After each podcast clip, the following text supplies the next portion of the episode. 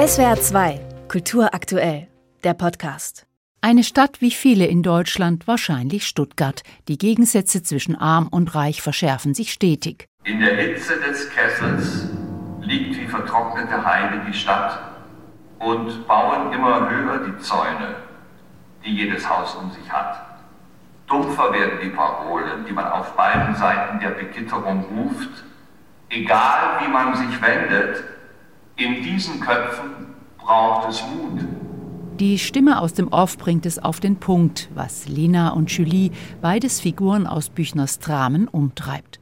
Doch wie ändert man diesen Zustand, anstatt immer nur sehnsüchtig in Richtung Halbhöhe zu starren, hinauf zu den Villen? Ich will Herrin im Hause meiner Gedanken sein, mit offenen Augen nach vorne gehen, mitten im Sturm. Das muss doch einer möglich sein. Kann ich die Welt denn nicht beschauen, wie sie ineinander verworren ist und trotzdem das Radikal seinem Denken nicht verlernen? Auf der Bühne reichen ein paar Requisiten. Ein Podest aus Eisen, eine große Windmaschine, ein Megafon, durch das ab und an, Obacht, revolutionäre Parolen geschrien werden. Lena und Julie im schwarzen Rollkragenpulli ziehen mal zuversichtlich, mal hoffnungslos sinnierend herum, um sich der Frage anzunähern, wie man die Welt ändern könnte. Ins Stück hinein verwoben die Texte von Georg Büchner. Das alles prasselt in einer komplexen, oft phrasenhaften und ziemlich anstrengenden Dichte aufs Publikum herab. Auf der Bühne ziehen die Gegenspieler von Lena und Julie auf, allesamt ebenfalls aus dem Büchnerschen Kosmos. Bäcker, Ärztlerinnen, Pferde und Könige, sie wollen alles beim Alten lassen. Wer ist er denn, dass er keinen Anstand hat, hä? Wer ist er denn überhaupt so als wegen, was?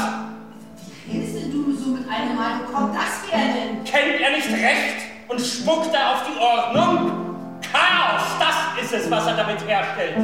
Was ist er denn, wenn er so einer ist?